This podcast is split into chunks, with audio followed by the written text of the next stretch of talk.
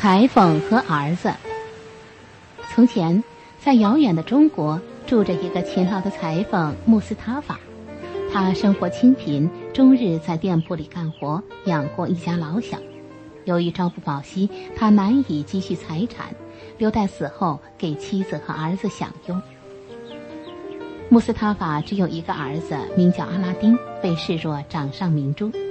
可是，由于家中一贫如洗，没有钱供他上学，只好任他每天在外面与别的孩子玩耍。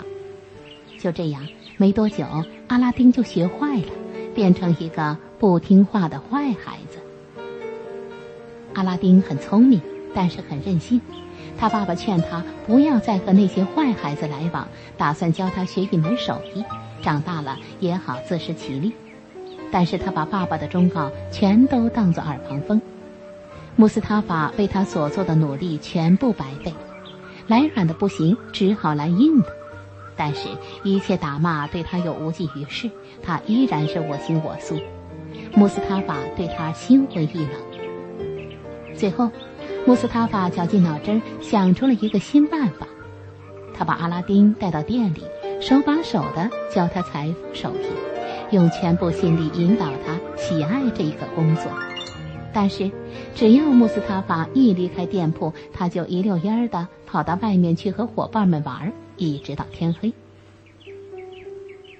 穆斯塔法意识到这个孩子难以教育好了，只好听凭命运的安排。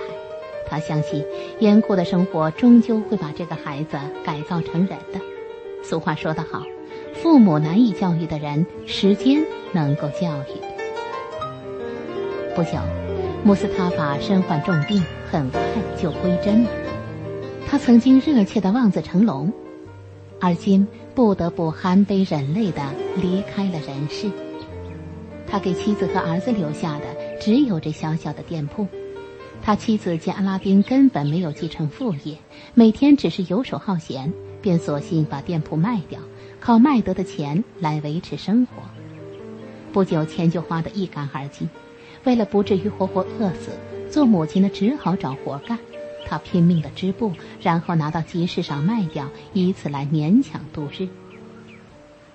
阿拉丁在他爸爸去世之后，更加的肆无忌惮、无拘无束的游荡，这样一直长到十五岁，他母亲对他更是束手无策，只好听之任之。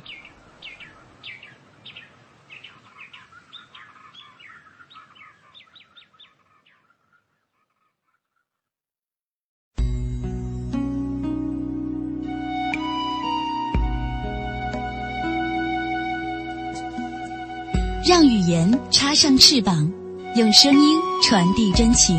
金鸟网，给孩子一个有故事的童年。